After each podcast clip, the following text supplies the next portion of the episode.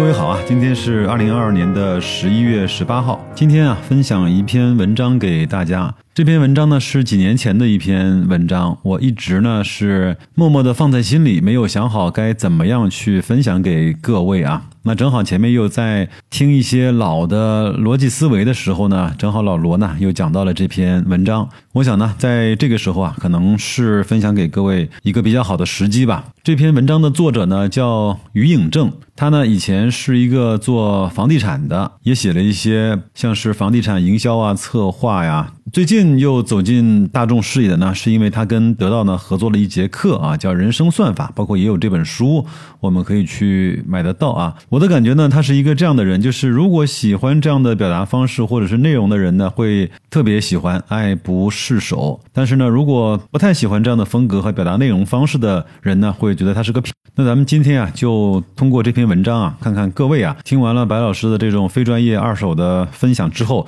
你的感受会是怎么样的？他这篇文章的名字呢，叫《幸福取决于较多的小高潮，而财富啊，取决于极少的大高潮》。那我们呢，更多的来去关注他后半部分关于财富的这个故事，好吧？他说啊，很多中国人有一个通病，总觉得世界啊是一道一道的是非题，答对了答案就能赢得世界。所以呢，我们不断的去求知，不断的搞清楚是非对错，其中一个目的就是要想获得财富的自由。这是少年时代一次一次考试给我们落下的毛病。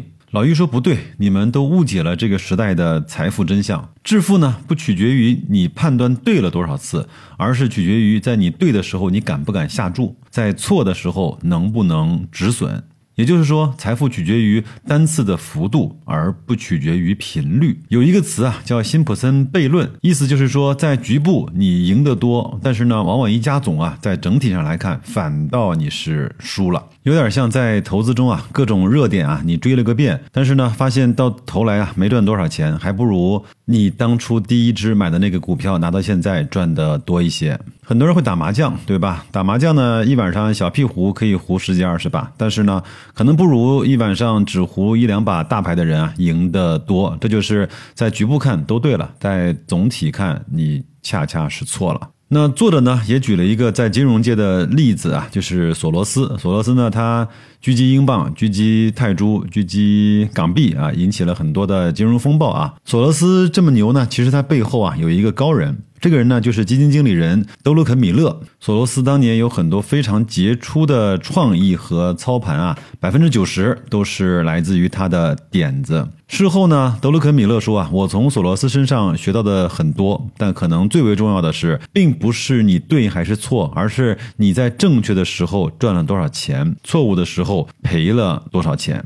九二年，索罗斯在大战英格兰央行的时候，德鲁肯·米勒十五亿美元押注啊，即将到期兑付。正在考虑怎么再进一步的加注，甚至建议呢把所有的钱都押上，因为他觉得这个是个大机会嘛。当他把这个想法告诉索罗斯的时候呢，索罗斯说：“这太荒谬了！你知道这种事情多久才出现一次吗？现在你做的不应该是把所有的钱都压上去，而是把所有能搞到的钱都压上去。那么我们都知道，他上了杠杆，压上了一百亿美金，最终呢大获全胜。你看，索罗斯的策略是专攻要害。”一击致命，正如他说的那样，当你对一笔交易充满信心的时候呢，就要给对方致命的一击。索罗斯呢，对我几次不多的批评啊，就是因为我对市场判断正确的时候，没有最大限度的抓住这个机会，放大胜果。其实这个时代的投资巨富基本上都是这个路数。巴菲特在二零一零年写给股东的信中啊，也提到，好机会不常来。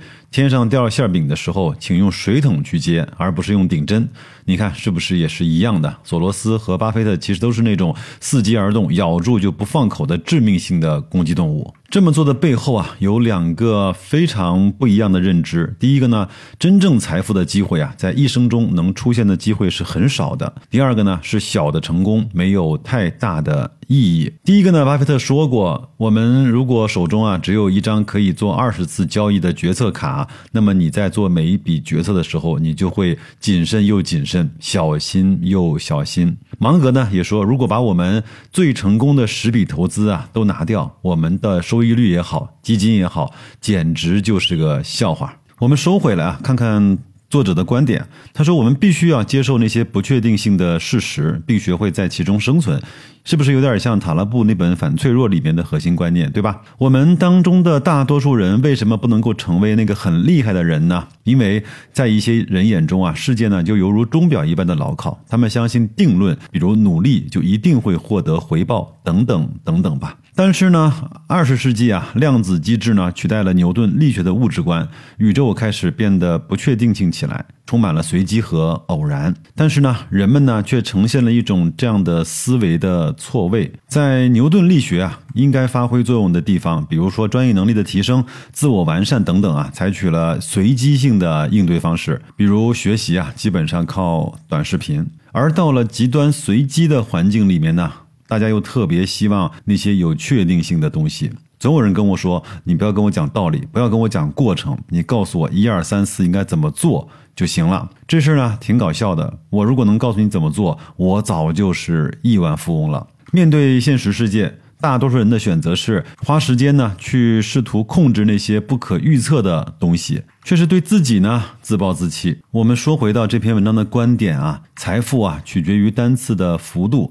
而非频率。硅谷的创投教父彼得蒂尔啊，推崇的叫幂次法则，就是百分之二十的关键失误带来百分之八十的收益。我们都很清楚，这是二八法则的原理，对吧？他投资的公司赚钱的逻辑呢是这样的：第一名为他赚的钱比第二名到第十名加起来还要多。我把它翻译成我们能够听得懂的大白话啊，你可能最赚钱的那只股票要。比你所有的其他投资的股票赚的钱还要多，这就是整个在投资上面赚钱的分配。另外呢，你在十年里面可能就是那么一两个月的投资的决策和行为，占了你整个十年里面可能百分之八十九十甚至是更多的投资收益的组成。我相信听到这儿啊，很多人的第一反应是：那这样的话，你不是让我们去豪赌吗？这样的风险。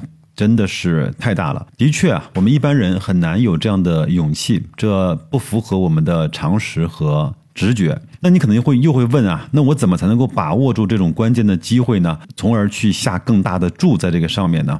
这个问题呢，白老师可能告诉不了你答案。老于在那篇文章里写了一句俏皮话，他说：“真理啊，往往有两个特点。”第一呢，叫很简单；第二叫没有操作指南。对我们来说，好的方面是我们懂了这些道理，我们知道了这些现象，我们知道了世界的组成和运行的模式，在这个非常细小的领域里面，可能是这样的模式。那我们呢，就时常在做投资之前啊，问一问自己：现在在你眼前的这个投资的标的和投资的机会，是属于哪一个级别的？或者是量级的机会呢？是唾手可得的，还是十年一遇的？像当年高瓴资本的张磊啊，去投资腾讯或者是京东的时候呢，我个人是认为啊，张磊当时也没有认为腾讯和京东啊能够做成今天这般的规模和体量，他那个确实是有赌的成分。对我们个人投资者来说啊，放弃预测涨跌，放弃预测股价。甚至是放弃投资个股啊，从时间足够长的这些维度里面的指数去看它的估值，来去做你投资决策的下注的大小，有可能是我们在这件事情上唯一能够去实操的一个办法。我们中国的股市啊，大概三十年的时间，长吗？一点儿也不算长。那如果不算长的话，这样的估值和历史的百分比有意义吗？我认为，在现在的时刻，我们整个世界其实是呈现了一种加速向前的状态。我们有可能在现在的五年就发展出来了过去十五年到二十年，甚至是更长时间才会去产生的那些波动和震荡。我们也从来没有这么快的在商业版图上实现了一个行业对另外一个行业的无情的超越和碾压。我们从胡润的百富榜里啊，看到这么快的行业作为中国首富或者是前面几位财富拥有者这么快的变迁以及座位的轮替。